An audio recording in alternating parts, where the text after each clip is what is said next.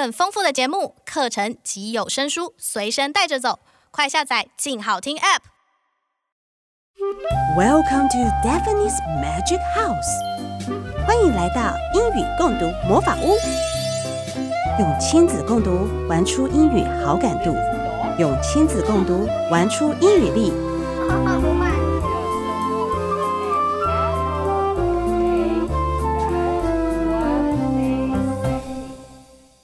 各位听众，大家好，欢迎收听由静好听制作播出的节目《英语共读魔法屋》。This is Daphne，我是主持人刘怡玲。英语共读魔法屋的第一集，我们先为零到四岁的幼童来挑几本书来聊聊。零到四岁的孩子有哪些特质，在我们选书时要特别留意呢？首先，幼童的专注力其实是随着年龄逐渐增加的。两岁内的孩子对静态的事物大约有七分钟左右的专注力就已经很棒了。所以要小小孩能够专心乖乖坐着听故事，其实要挑比较简短或图画鲜艳的故事。如果小小孩听了没有多久就跑去做别的事情，其实是很正常的。所以家长们不用觉得沮丧哦，只要记得。这阶段的孩子，我们要让他们感受到共读陪伴是快乐的就好。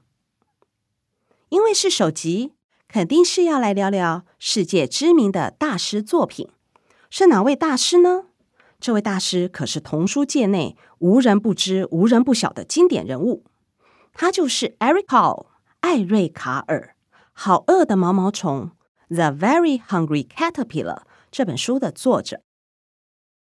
艾瑞卡尔在一九二九年美国出生，毕业于德国的造型艺术学院，曾任职《纽约时报》的美术设计师。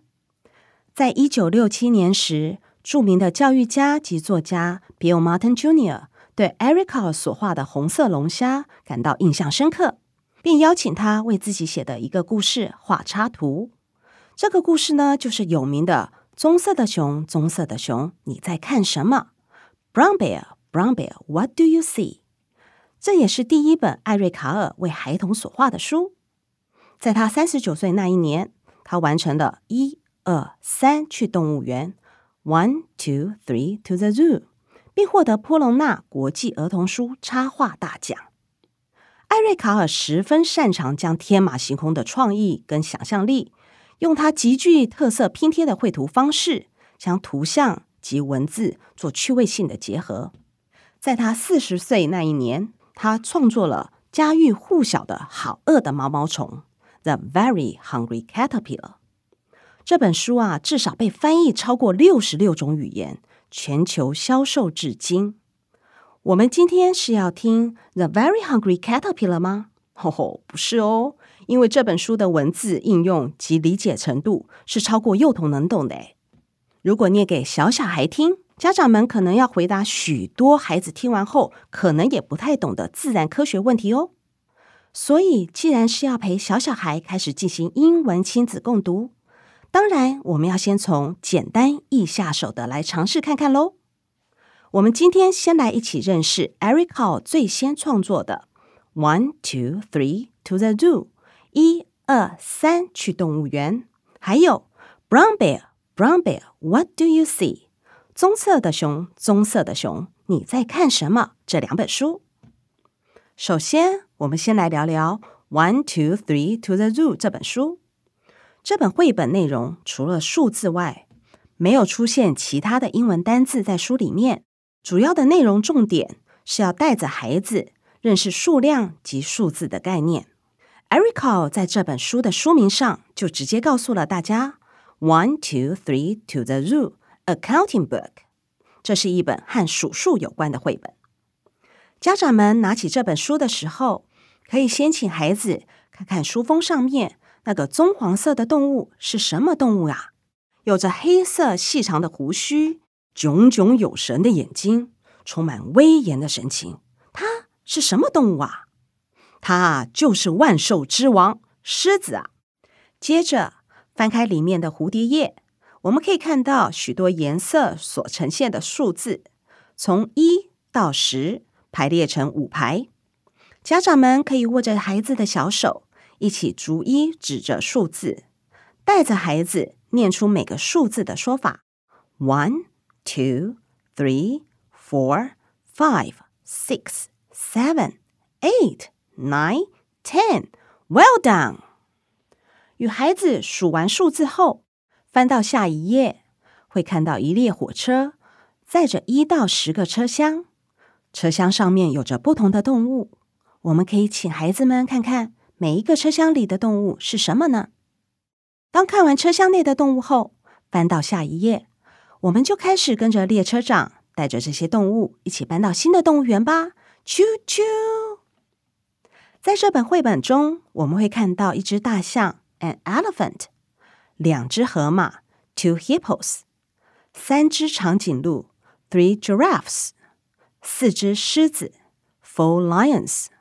五只棕熊，five bears；六只鳄鱼，six crocodiles；七只海豹，seven seals；八只猴子，eight monkeys；九条蛇，nine snakes； 和十只鸟，ten birds。在每一个跨页所绘制的动物图中，有几个地方。我们可以看看孩子有没有发现到 Eric Carle 创作的小巧思呢？第一个巧思是每一个跨页里都有一只可爱的小老鼠哦。这只可爱的小老鼠会跟着每个车厢里的动物做不同的互动。家长可以让孩子一翻页时，看看在那页中小老鼠在哪里呢？跟那页里的动物又做了些什么事呢？而跨页图的最下方。一开始会先看到的是列车长的车厢先出现，随着介绍一个车厢后，下方的动物车厢会跟着列车长逐一出现，有种跟着动物火车一路前行的感觉。所以啊，当请孩子每翻一页后，我们介绍那页的动物，并请孩子再往下看看火车车厢已经出现了哪些动物呢？例如，在介绍三只长颈鹿那页的时候。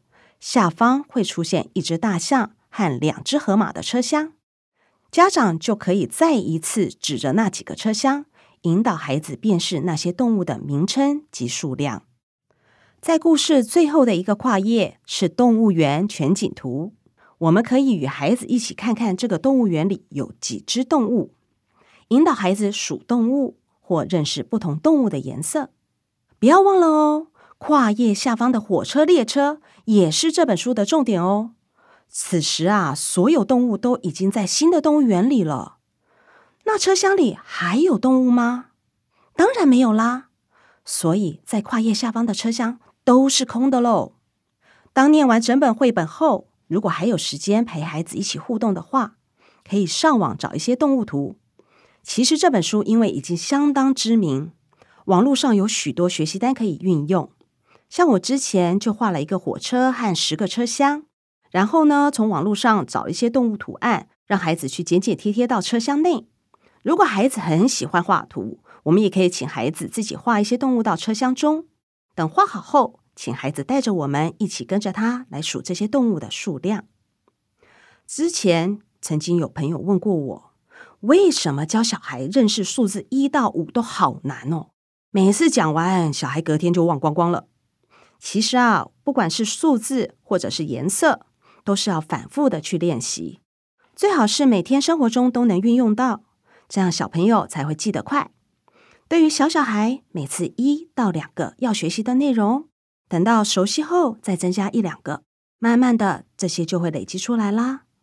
教小孩真的就是要慢慢来，不要急，别一开始就把孩子的学习动机和乐趣就给抹灭了。再来这本《Brown Bear, Brown Bear, What Do You See》，可说是世界各国的幼稚园小朋友都应该会唱念的一本绘本故事。不信，我随便呼我家两个小孩来唱，他们马上就能够唱出来。Brown bear, brown bear, what do you see? I see a red bird looking at me. Red bird, red bird, what do you see? I see a yellow duck looking at me. 我家哥哥是在美国幼稚园学会这首歌谣， 并唱给我听。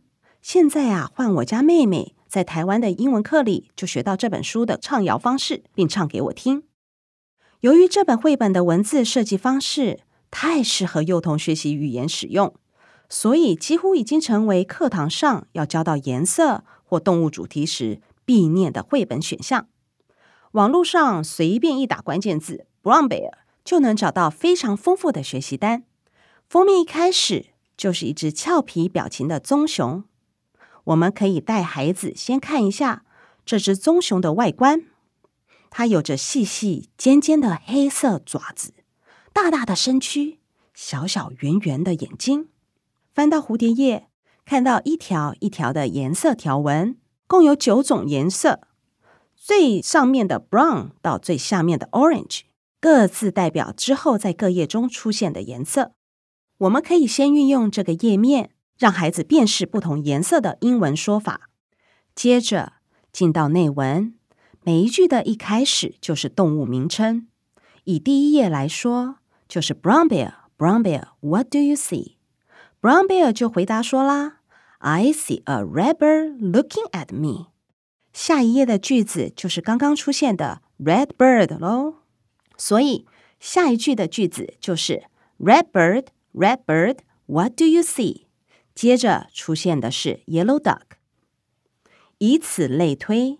陆续出现了 blue horse、green frog、purple cat、white dog、black sheep、goldfish，还有 monkey。最后，猴子看到了谁呢？他看到了一堆小孩正在看着他。那么，这些小孩子们又看到了什么动物呢？他们看到了 a brown bear、a red bird、a yellow duck、a blue horse、a green frog、a purple cat、a white dog。A black sheep, a goldfish, and a monkey。是的，在最后一个跨页，作者替读者们重新复习了一次出现过的动物。家长们可以善用这个页面来询问孩子各个动物的名称及颜色。例如，当念完这本绘本后，翻开最后一个跨页，随意念出其中一个动物名称，请孩子指出对应的动物图案，也可以说出一个颜色。请孩子指出对应的颜色图案。这本绘本因为句型简单易懂，所以搭配上简易的韵律音乐，就很容易让小朋友记起来。因此，在共读过这本后，强烈建议让孩子听这本绘本的歌谣版，与孩子一起欢唱故事内容。我相信多唱几次以后，孩子就很快能够将内容用唱的呈现出来喽。我之前跟我家孩子念读这本绘本后，进行不少延伸的活动。最简单的就是上网找书中的动物空白图案，然后呢，请孩子根据我讲的内容来完成指令。例如，我说 “brown cat”，他就要在猫咪图案上涂上咖啡色，然后请孩子跟着我指着那张图一起说 “brown cat”。用这个方式跟孩子多玩几次着色游戏。很快的，他们就会学习到动物的名称和颜色的说法。有些家长会说啊，万一没时间跟孩子进行阅读后的互动，那要怎么办呢？哦，那也没关系啊，因为啊，与孩子做英文亲子共读，最大的关键就是要陪孩子一起看有趣的好书，长期累积英文的词汇量。阅读养成本来就是需要细水长流的进行着，能够持之以恒才是重点。今天介绍的这两本书十分适合与幼童一起共读，因为幼童的语言发展在两到三岁时需要大量的短句重复出现，让孩子们能跟着学习模仿。孩子可以透过这样的绘本故事，听到重复性的句型，并学习如何替换词汇。这两本正具有这样的语言特质。这两本书也可以跟大孩童进行进阶版的活动哦。请孩子将故事中出现的动物顺序说出来，看是大人比较厉害，还是孩子的记忆力比较强呢？Eric Carle 的著作相当丰富，除了前面介绍的几本外，家长们还可以带着孩子念读《From Head to Toe》，从头动到脚。这也是一本可以运用很多肢体动作，带着孩子一起边念边玩。另外一本。Does a kangaroo have a mother too？袋鼠也有妈妈吗？也超适合跟着幼童一起来阅读。不同的动物有妈妈吗？他们的妈妈跟他们长得像吗？好书真的太多了。最近几天啊，赶快找点时间挑本有趣的故事，跟孩子一起感受英语共读的欢乐魔法吧。感谢大家的收听，也请持续锁定由静好听制作播出的节目《英语共读魔法屋》。我们下次见喽！想听爱听，就在静好听。